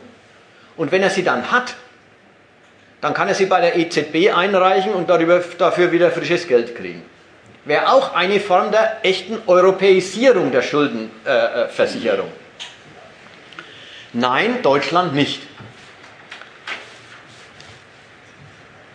Also das, da, da zeigt sich was. Sie sind genötigt, wegen ihrer Geldkonstruktion füreinander einzutreten. Andererseits sind sie konkurrierende Nationalstaaten, die überhaupt nicht gemeinsame Sache machen wollen sondern die vielmehr auf alle Gemeinschaftlichkeit sich bloß einlassen, als Mittel zum Zweck einander besser auszunutzen. Als Mittel zum Zweck an anderen europäischen Staaten besser zu verdienen. Und die Kombination, die macht die Sache wirklich kompliziert. Jetzt wäre das ganze Rettungsprojekt ja selber schon ein total fragwürdiger Akt, wenn man sagen würde, okay, dann sagen wir halt, es sind gemeinsame Schulden, wir garantieren alle dafür, dann wäre das auf, so auf der Ebene der Beeindruckung der Märkte, wäre es vielleicht brauchbar. Aber das Grundproblem, lohnen sich die Schulden eigentlich, werden damit überhaupt nicht angegangen. Aber die Beeindruckung der Märkte kommt jetzt auch gar nicht zustande, weil kaum ist klar, es muss gerettet werden, wird schon wieder, wird schon wieder die andere Schiene geritten, nämlich gerettet, aber bloß bedingt. Bloß mit begrenztem Einsatz, mit angezogener Handbremse. Dabei muss man dem Standpunkt, sie retten aber nur bedingt, sogar noch eine andere ökonomische Berechtigung geben. Sie retten nur bedingt auch deswegen, weil sie die Wirkung des Rettens auf ihren eigenen Nationalkredit bedenken und fürchten. Jetzt merkt ihr, dass es echt kompliziert wird. Nicht retten wäre das Ende des Euro, wäre auch das Ende der deutschen Geldmacht in der Welt. Denn die beruht schon darauf, dass, die D-Mark ihren, ihren, Anwendungsbereich so toll ausgeweitet hat auf ganz Europa. Dass ganz Europa ein Jahrzehnt lang ein Wachstumsfeld für letzten Endes deutschen Kredit gewesen ist. Der wird halt europäisiert, aber es bleibt immer noch dieser Kredit, den die D-Mark eingebracht hat. Dass diese Währung jetzt fast 30 Prozent der Währungsreserven in aller Welt ausmacht, dass man in dem Umfang also ein Interesse der Welt an der Werterhaltung des Euro hat und sich auch ein bisschen darauf verlassen kann. Ja, dass jetzt zum Beispiel die Chinesen kommen und sagen, wir hätten auch was übrig dafür, dass das mit dem Euro gut weitergeht. Und dass die Japaner kommen und äh, dass Brasilien äh, sagt, ja, wir, wir tun auch was. Das kommt nur davon, dass in dieser Hinsicht die, die, äh, der Euro sich schon ein bisschen das Privileg vom Dollar erobert hat auf der Welt. Als Reservewährung anderer brauchen die anderen die Festigkeit und Zuverlässigkeit dieses Geldes. Das ist das die allerhöchste Stufe von Finanzmacht, dass die eigene Fähigkeit, Schulden zu machen, von allen anderen in der Welt gedeckt wird durch ihr Interesse an unserem Geld. Wer das schafft, der steht da wie die Amis. 60 Jahre lang jeden Krieg finanzieren können, den man nötig findet. Mit Schulden. Und davon hat der Euro sich schon ein kleines Stückchen, eben 30 Prozent der Weltreserven, erobert. Auch das steht auf dem Spiel. Also der Gedanke, äh, der Gedanke, ach, gehen wir raus aus dem Euro, die, die, die, die, die schlapp, äh, schlappen Länder im Süden sind doch bloß ein Todesgewicht, ist vollkommen verkehrt. Da hat die Merkel völlig recht, wenn sie sagt, es gibt für uns keinen Weg zurück zur D-Mark, sondern nur vorwärts zu mehr Europa.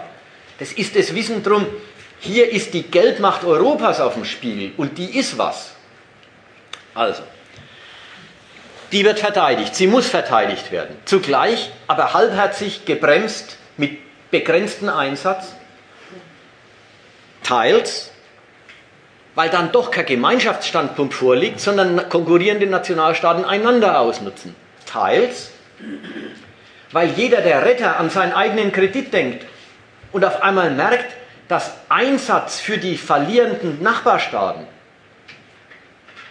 ja auf sein Kredit zurückschlägt und es die Frage aufwirft, wie viel sein Kredit eigentlich taugt. Italien ist schon das Land, das total, äh, das total quasi die, die Transformation durchmacht, vom Retter zum Hilfsbedürftigen. Die ganze erste Runde der, der, der Euro-Rettung und bis heute legt Italien Wert darauf, dass es selber immer seinen Beitrag leistet, dass es auf der Seite der Kreditgeber ist und nicht der Kreditbedürftigen. Aber wo sind sie gelandet? Jeder sagt, der nächste äh, Stolperfall ist Italien. Und die berühmten Spreads, also die, die, die, der Abstand der Zinsen, die Sie zahlen müssen zu den bundesdeutschen Zinsen, äh, äh weitet sich von Woche zu Woche aus. Also die Sorge um den eigenen Kredit ist gar nicht unberechtigt, aber stell dir vor, was das heißt. Nicht retten ist der Euro kaputt. Und retten ist nicht so unwahrscheinlich, dass auch alles kaputt ist. Weil die Retter sich übernehmen. An der Stelle möchte ich jetzt mal die, die, die Kettenreaktion nochmal in Erinnerung rufen, die man, wer gut Zeitung liest, kennt sie. Ja? Äh, die man jetzt täglich oder, oder wöchentlich in den Zeitungen findet. Die, die letzte Debatte, die geht so. Also man, man ist jetzt dabei, man ist jetzt dabei, weil man nicht alles retten will und kann. Ja, weil man schon an die Grenzen des eigenen der eigenen Verschuldungsfähigkeit stößt, ist der, der neue Standpunkt, okay, Griechenland braucht einen Schuldenschnitt. Wir decken nicht mehr die ganzen Schulden, manches geht kaputt und manche Gläubiger müssen Verluste tragen. Erster Schritt. Nächster Satz. Ja, aber dann sind ja die Banken in Europa kaputt. Nächster Schluss. Ja gut, dann, dann decken wir halt nicht mehr die Schulden der Griechen, aber dafür die Banken. Ja, die Staaten müssen in Europa die Banken rekapitalisieren. Das ist die, die jetzt laufende Debatte. Wir müssen die Banken mit frischem Geld ausstaffieren, wir müssen den Banken Kapital zuschieben, damit sie die Entwertung der Griechenschulden aushalten. Okay, machen. Nächster Schritt, wer soll es bezahlen? Also wer gibt den Banken das Geld? Sagt die Merkel, zuerst sind die Nationalstaaten zuständig. Ja, da denkt sie wieder, äh, wir können uns das leichter leisten als die Nachbarn. Da wir schonen unseren Kredit, leiden tun die Nachbarn. Ist schon wieder, das ist schon wieder der europäische Konkurrenzstandpunkt. Gilt der einen Augenblick, der Konkurrenzstandpunkt. Nimmt man ihn ernst, heißt es, wenn Frankreich seine Banken aus dem Staatshaushalt refinanzieren muss, verliert Frankreich sein AAA-Rating. Dann ist Frankreich der wichtigste Partner im Euro selber ein Wackelkandidat. Dann ist die große Finanzmacht Frankreich ein Problemstaat. So, was dann? Wo sind wir da? Ja, der nächste Schritt. Dann, wenn das der Fall wäre, dann würde das Rating Frankreichs sinken, dann würden die Bürgschaften Frankreichs gegenüber dem EFSF, also gegenüber der europäischen, wie heißt es, Finanzmarktstabilisierungsfazilität, dann würden die Bürgschaften Frankreichs gegenüber dem EFSF entwertet werden. Dann hätte auf einmal der EFSF sowieso schon viel weniger Geld, als er jetzt schon hat, was jetzt schon zu wenig ist. Ja, das ist die Kette, die steht jetzt in den Zeitungen. Jeder dieser Schritte ist, braucht er nicht, das ist nicht von mir, das ist einfach, das steht in den Zeitungen. Aber was zeigt es? Das zeigt, dass die Retter an die Grenzen ihrer, ihres eigenen Kredits stoßen. Dass sie also wählen müssen, zwischen nicht retten und alles geht kaputt und retten und dabei übernimmt man vielleicht sich mit seinem Kredit und beweist bloß, dass der eigene Kredit auch eigentlich schon kein Vertrauen der Märkte mehr verdient. Der letzte Punkt noch, und der ist wirklich lustig, oder heißt lustig, das fällt wieder in die Abteilung Konkurrenz innerhalb Europas. Der letzte Punkt ist, die deutsche Bundesregierung traut sich, diese ganze Wahnsinnslage auch noch als Instrument zur Erpressung neuer Vertragsverhältnisse in Europa zu benutzen. Also die haben schon Nerven wie Drahtseile. Die merkt man der Merkel gar nicht an. Diese jetzige Lage benutzen die, um die innereuropäischen Machtverhältnisse neu aufzustellen. Teils natürlich wieder mit dem Ton, wir müssen dafür, was heißt teils, ja, mit dem Ton, das ist der eine Ton. Wir müssen dafür sorgen, dass sowas nie wieder passiert. Wir müssen Europa zu einer Stabilitätsunion umbauen. Wir müssen die Nationalstaaten zu etwas Eigentümlichem zwingen nämlich dazu zwingen, nur, nur noch gute Schulden zu machen. Das ist, eigentlich ist es in der Sache, äh, in der Sache ist ein Riesenwiderspruch, nur noch gute Schulden zu machen. Denn ob Schulden gut sind oder nicht, hängt immer davon ab, was hinterher rauskommt. Vorher werden die Schulden immer gemacht in der Absicht, was zu finanzieren, was dann zu einem Zuwachs führt. Aber ob es hinterher zu einem Zuwachs geführt hat oder nicht, das stellt sich danach raus. Jetzt verlangt die deutsche Regierung, die, die europäischen Staaten dürfen nur noch gute Schulden machen. Oder anders ausgedrückt, Sie möchte das Verhältnis durchsetzen, dass die europäischen Staaten ungefähr das, was im Stabilitätspakt steht und nie konsequent durchgesetzt worden ist, weil es auch gar nicht richtig durchgesetzt werden sollte. Man wollte ja schließlich Wachstum in Europa und nicht Schrumpfung. Und weil es auch gar nicht so richtig durchzusetzen ist, solange die Nationalstaaten souveräne Nationalstaaten sind, die in ihrem eigenen Interesse und natürlich auch auf ihr eigenes Risiko Schulden machen. Das, dieses, diesen Gehalt des alten Stabilitätspakts, den will die Regierung jetzt hieb- und stichfest verbindlich machen. Also sozusagen zu einem wirklichen Gesetz, dem die Staaten unterstellt werden. Sie dürfen Schulden machen. Sie dürfen den europäischen Kredit für ihre nationalen Ambitionen nutzen, aber nur, sofern sie vorgängig ein Wachstum vorzuweisen haben, das dieses rechtfertigt. Das muss man denken. Jeder Staat macht Schulden, damit hinterher sein Wachstum steigt. Kein Staat, der sich's leisten kann und der souverän ist, beschränkt seine Schulden auf die magere Wachstumskraft, die das Land ohnehin hat, sondern jeder versucht die Wachstumskraft des Landes durch Schulden zu steigern. Natürlich stellt sich hinterher heraus, ob es geklappt hat oder nicht.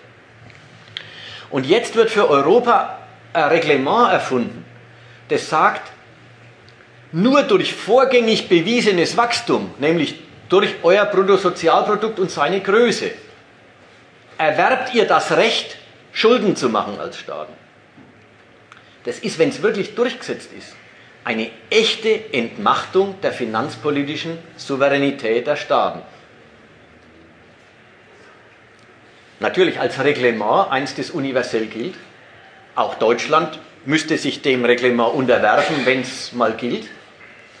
Aber wenn Deutschland dieses Reglement vorschlägt, dann ist es immer das Produkt äh, des Gedankens.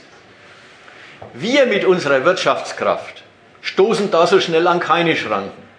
Und die Schranken werden sich für die anderen geltend machen. Also die Schranken, die, das Verbot, sich Schulden zu machen, die Beschränkung der Verschuldung, die macht sich bei den anderen geltend. So, und um diese neuen Verhältnisse durchzusetzen, wirklich um den Partnern die finanzpolitische Souveränität abzuzwingen,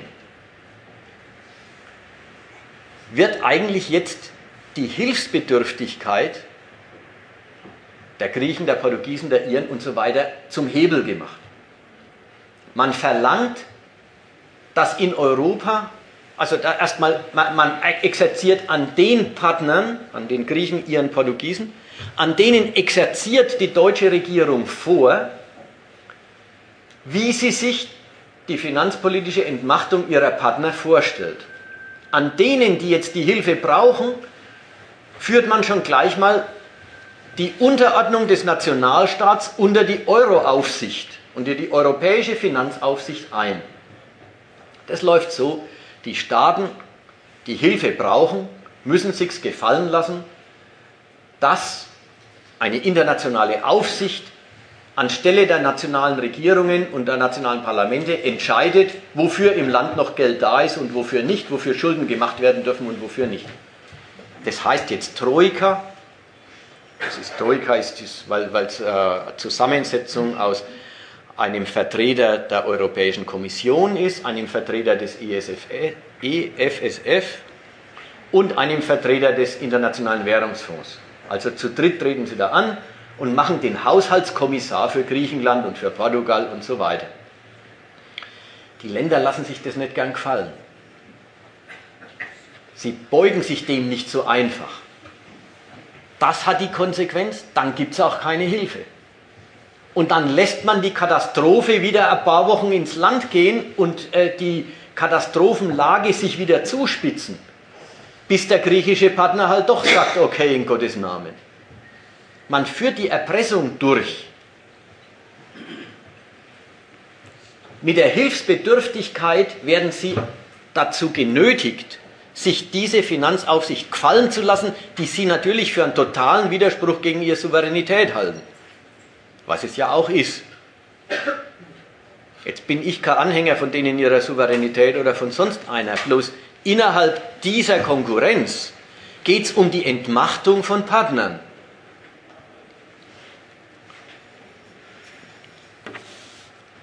Das ist das neue Verhältnis, das die deutsche Regierung durchsetzen will. Und da, da benutzt die Regierung die Krise und die jeweilige, auch die, tatsächlich die immer neue Zuspitzung der Krise als Erpressungshebel. Jetzt müsst ihr das aber doch endlich zugeben. Bislang kommt sie auf die Weise ja auch, in, kann man ja sagen, sie kommt damit durch. Nur, das Ganze wieder zurückgebogen auf den Ausgangspunkt. Das, es, geht um Rettung, es geht um Rettung Griechenlands, es geht um Rettung des Euro, es geht um die Zufriedenstellung der Finanzmärkte. Dafür ist es natürlich wieder gerade kontraproduktiv. Da wäre ein überzeugender Gemeinschaftsakt und Eintreten in ganz anderer Weise eine klare Auskunft, als von Woche zu Woche die Krise immer neu sich zuspitzen zu lassen und immer neu äh, ja, es an die Frage treiben zu lassen, bricht jetzt alles zusammen. Weil man damit was durchsetzen will. Für die, naja, für die Bewältigung des Misstrauens der Finanzmärkte ist es erstmal schädlich. Gut. Punkt hier.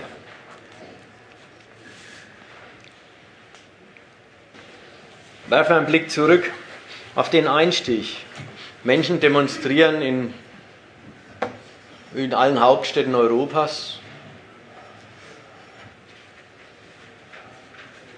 Beklagen, empören sich drücken ihre Enttäuschung aus, drücken ernstlich genommen, ernst gesprochen, ohne, ohne äh, Kritik, ohne Häme, ernstlich, die drücken ihr Entsetzen darüber aus, dass bei ihnen so zugeht. Das hätten sie ihrem Gemeinwesen nicht zugetraut. Das hätten sie sich nicht gedacht, dass es hier so zugeht.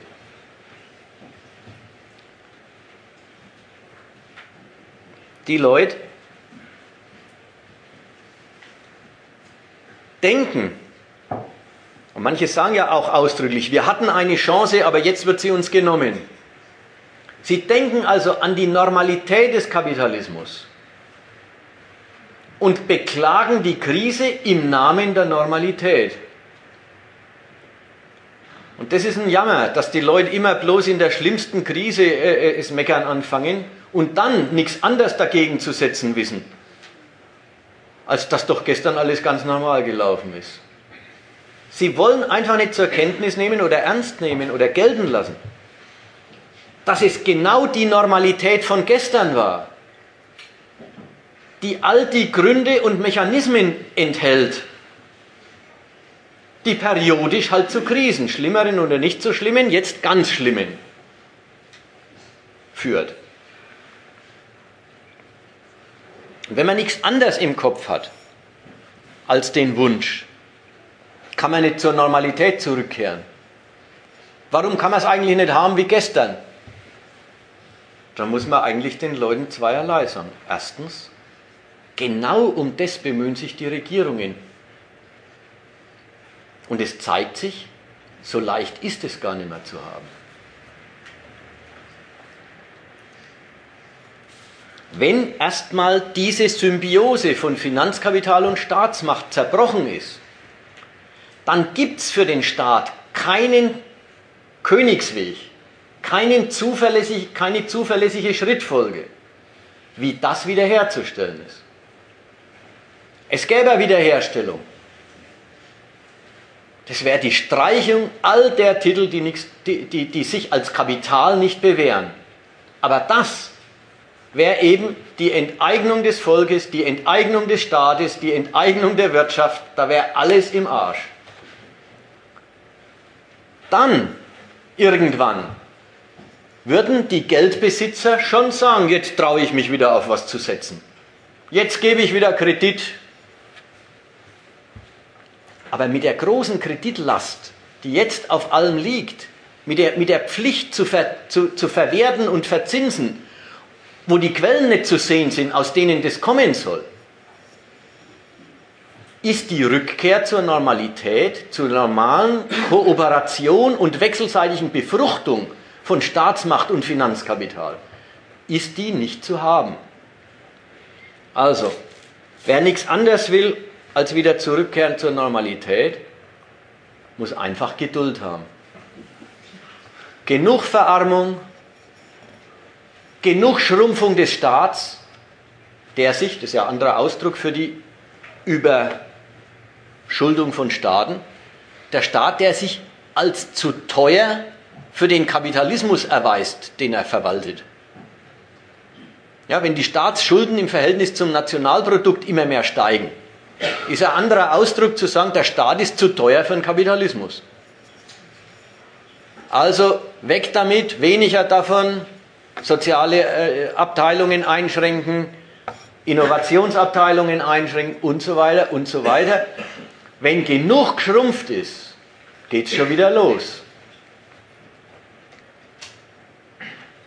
Aber das drückt ja auch die, äh, den, äh, den, den, Wahnsinn aus.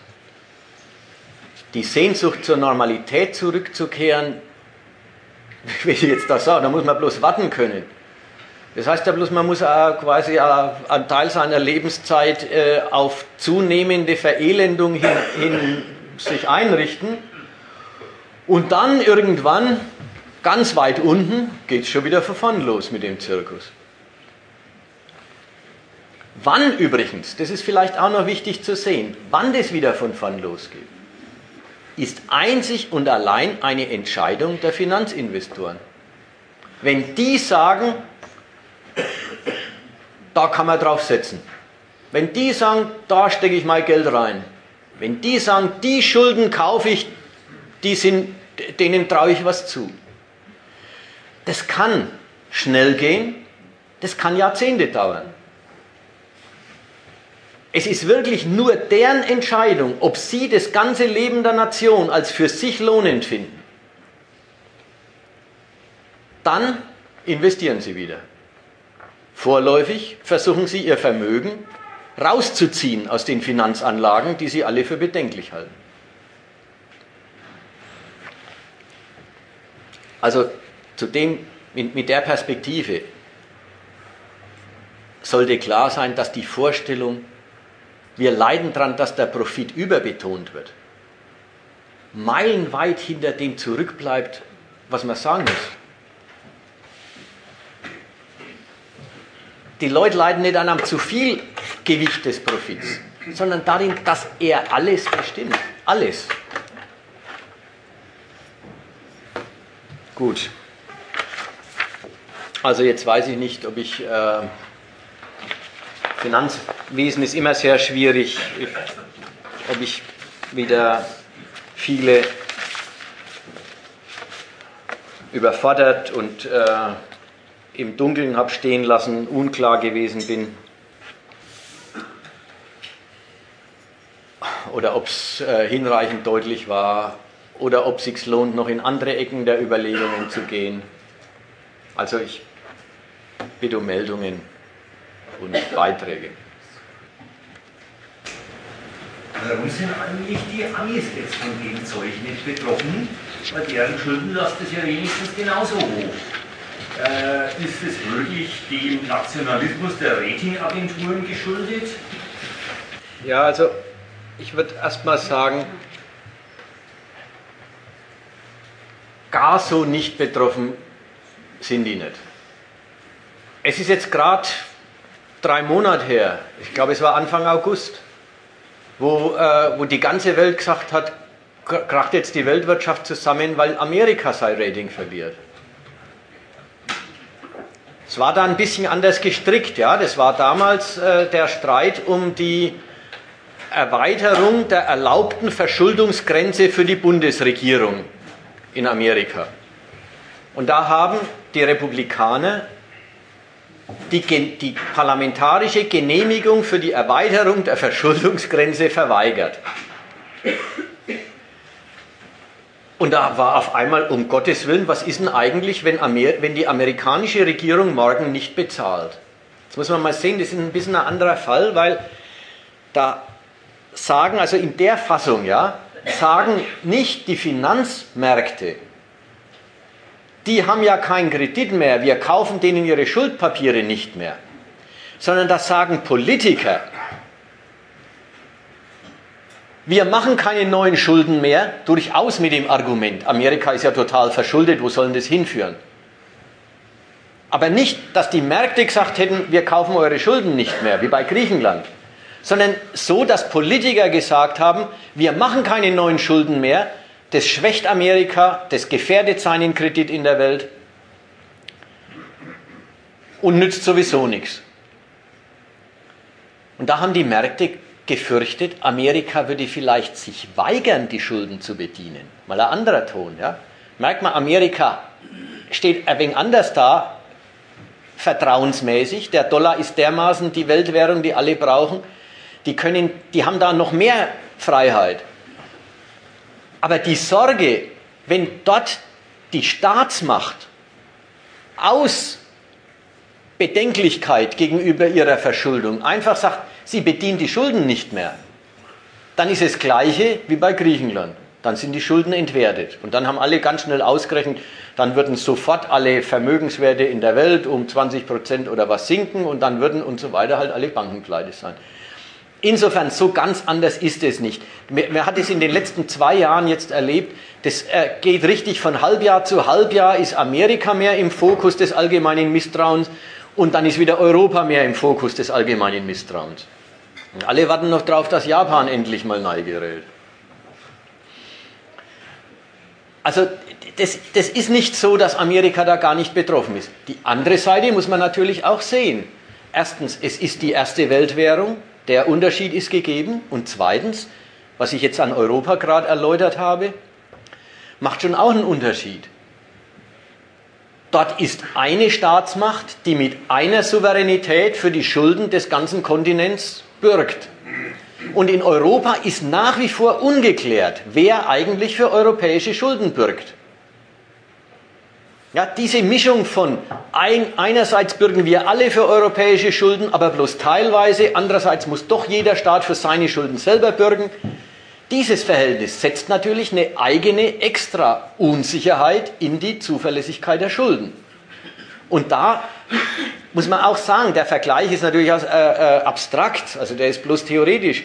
Wenn Europa ein Staat wäre, wären da auch andere Fähigkeiten der des Eintretens, des Garantiegebens vorhanden, als wenn es ein Haufen von konkurrierend, kooperierenden und konkurrierenden Nationalstaaten ist. Das macht sich auch geltend. Und wie gesagt, eine Garantie ist keins in irgendeiner Richtung. Es kann morgen schon umgekehrt sein und dann ist die US-Staatsschuld äh, äh, äh, als vollkommen unhaltbar äh, entdeckt. die Kanzlerin sagt, oder das, wessen Rede hat sie denn da aufgegriffen? Ich glaube, es war ursprünglich Steinbrück, aber die Kanzlerin benutzt das jetzt auch. In dieser äh, verfahrenen, hochkomplizierten, gefährlichen Lage muss man auf Sicht fahren. Da drücken die selber aus, dass sie mit den Reaktionen der Märkte wöchentlich spekulieren und immer schauen, ob sie damit durchkommen mit dem, was sie denen vorgeben oder ob nicht, ob sie dann nachlegen müssen, ob sie neue Formen der Garantien brauchen, ob sie die überhaupt geben können. Die wissen nicht, wie sie damit zurechtkommen. Und es ist auch kein Wunder. Es geht ja um den Widerspruch den Finanzmärkten, ohne dass sich ökonomisch was ändert, eine politische Garantie ihre ökonomischen Anspruchstitel zu geben. Ja, dieser Widerspruch, wie, wie soll man den bewältigen? Halt auf Sicht, wie die Kanzlerin sagt. Hm? Äh, diese verschuldeten, äh, am meisten verschuldeten Staaten sind ja eigentlich so die, die Außengrenzen, ne? Portugal, Griechenland, Irland, die Extremitäten quasi, wenn man das mal auf der Landkarte anschaut. Ist das nicht ähnlich früher wie Zonenrandgebiete in, in Deutschland, Oberpfalz oder was? Das war ja früher auch äh, immer förderungswürdig. Ne? Ja, äh, zu, zu, dem, äh, zu dem äh, insgesamt ist ja das, äh, der Punkt, Griechenland ist pleite. Warum ist Griechenland pleite? Ja, es hat Schulden gemacht, Seitdem es im Euro ist, konnte es sich billiger verschulden, konnte es mehr Schulden machen, konnte es sich mehr Schulden leisten, um die eigene Wirtschaft zu fördern. Das haben die gemacht wie alle anderen auch. Sie machen Schulden, um als Staat voranzukommen. Wenn sich nach zehn Jahren herausstellt, in Griechenland sind hauptsächlich die Schulden mehr geworden und das Sozialprodukt nicht. Anderswo sind die Schulden auch mehr geworden und die Schulden sind auch mehr, mehr geworden, als das Sozialprodukt gestiegen ist. Aber das Missverhältnis ist nicht so groß. Dann drückt sich darin aus, letzten Endes ist halt in der innereuropäischen Konkurrenz im Binnenmarkt Griechenland nicht so konkurrenzfähig wie andere europäische Staaten, allen voran Deutschland. Dann drückt sich darin auch aus, äh, dort ist es eben nicht gelungen, aus Schulden mehr, mehr nationales Kapital zu machen oder nicht in demselben Maß gelungen, wie es, dem, wie es in Deutschland gelungen ist. Insofern ist es mit dem Randgebiet, äh, ist das Geografische des Randgebiets vielleicht ein Element der geringeren Konkurrenzfähigkeit. Ja, die haben immer die riesen Transportwege nach, äh, ins Zentrum Europas. Die anderen sitzen schon dort, wo die großen Geschäfte gehen.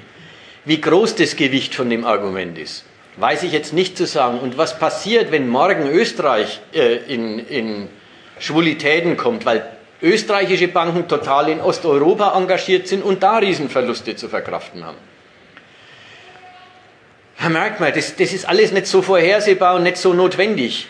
Ich, ich will jetzt bloß sagen, was machen wir dann mit dem Peripherieargument? Also so, äh, das ist nicht so zwingend. Irland ist auch über ganz andere Ecken in die, äh, in die Problemlagen geraten, als es zum Beispiel Griechenland ist. Irland hat gerade mit dem tollen Wirtschaftsaufschwung, den das Land genommen hat, die Fähigkeit zu immer größerer Verschuldung gehabt und genutzt und darüber einen Boom am Baumarkt, was immer sehr wichtig ist für Staaten, am Baumarkt, äh, äh also am Baumarkt, ähm, am Immobilienmarkt äh, einen Boom erzeugt und äh, irgendwann ist die Immobilienblase dort auch geplatzt und dann haben sie einfach total verschuldete Banken und total verschuldete äh, Immobilieneigentümer gehabt. Und also die, die sind nicht durch wenig Wachstum in die Lage geraten, sondern dadurch, dass sie viel Wachstum haben und es zu noch viel, viel mehr genutzt haben. Also insofern ist es mit Peripherie und also Irland fällt nicht unter die Rubrik äh, wachstumsschwaches Zonenrandgebiet. Äh, zu diesem Peripherieargument würde ich eigentlich was anderes als wie man sagte, und Peripherie, das hatten wir doch schon in der Bundesrepublik ehemals, da waren diese ganzen nordbayerischen Gebiete förderungswürdige Angelegenheit. Da bitte doch als allererstes auf, das war eine förderungswürdige Angelegenheit, da ist gesagt worden, da tut man was zur Entwicklung des Standorts. Wenn man jetzt sagt, warum ist denn überhaupt Griechenland, Portugal, Italien, Irland in dieser prekären Situation, also jenseits von dem, das dafür gesorgt wird, dass die bankrott gehen, weil man ja den Euro retten will, muss man doch da mal festhalten, das ist anders wie bei den Randzonen der Bundesrepublik, ein Resultat davon gewesen, von der Konkurrenz, die innerhalb der EU herrscht. Also wo man doch auch sagen muss, das ist ein Resultat davon, dass Griechenland, Portugal, Irland nicht so zahlungsfähig sind, dass die ganzen Handelsströme, Export und Import wieder gegangen sind, immer zugunsten von Deutschland und Frankreich abgelaufen sind.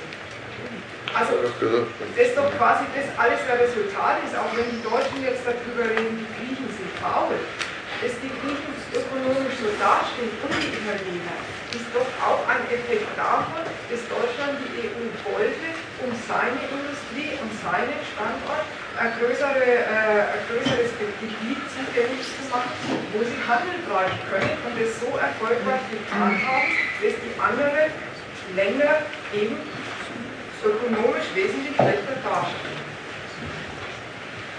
Ja, aber es ging ja die Frage, ja warum?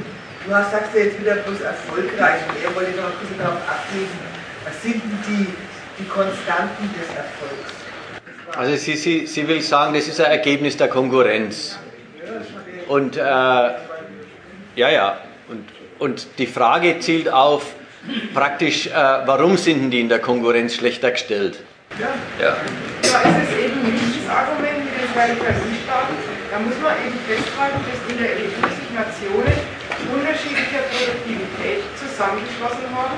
Das Projekt betrieben worden ist von den Großen, die ökonomisch dran waren, Deutschland, Frankreich, und die sehr für die Eingemeindung von diesen ganzen Randnationen waren, die in der Konkurrenzposition von Anfang an schlechter waren und in der Frage des Aufholens, also die sind in einen europäischen Binnenmarkt reingekommen, wo es ein Produktivitätsniveau gibt, was die überhaupt gar nicht erreicht, also im Ausgangspunkt nicht erreicht haben und auf Basis dessen, dass da zwei Produktivitätsniveaus konkurrieren, die erfolgreichen Kernländer und die Randstaaten. Auch so ist es die, die den Vorteil hatten, mit ihrer schon gelaufenen großen erfolgreichen Akkumulation diese Produktivitätsfortschritte ausgebaut haben. Und das ist ein prinzipielleres Argument als die Lage so weit draußen.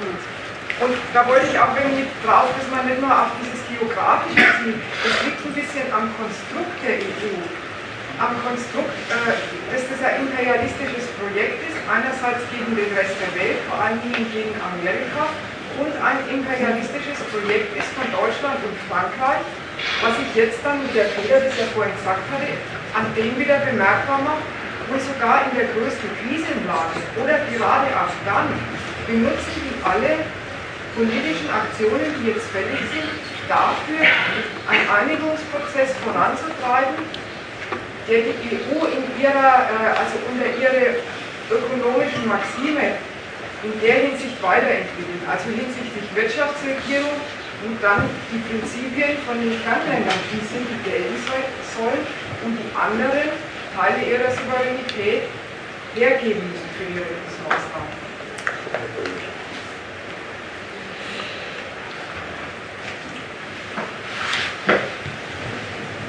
Also ich verstehe das Argument jetzt, äh, äh, das, wie du das jetzt verstärkt hast, so, dass es äh, darauf geht, ähm, die unterschiedliche und gegensätzliche Entwicklung, dass halt Länder wie Griechenland dann auch daran scheitern, ist nicht einfach auf schlechtere Bedingungen zurückzuführen, schon gleich nicht auf die geografische einfach, sondern auf die Natur des europäischen Binnenmarkts selber, was eben eine Konkurrenzveranstaltung ist. Und da ist es immer so, dass wenn es Sieger gibt, gibt es auf der anderen Seite welche, die dran verlieren. Und wenn es bloß relativ verlieren ist, ändert es immer noch nichts dran. Wenn abgerechnet wird, ist halt verloren worden. Und da, in der Hinsicht haben die Griechen ja, verloren am, am Binnenmarkt. Obwohl sie auch durch den Euro, durch die Schulden, die sie machen konnten, ein Jahrzehnt Wachstum gehabt haben haben sie halt nicht annähernd das Wachstum gehabt, das sie gebraucht hätten, um diese Schulden zu rechtfertigen.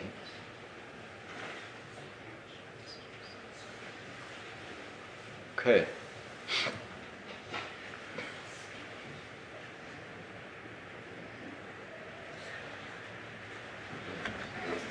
Gut. Keine Wortmeldungen. Machen wir Schluss.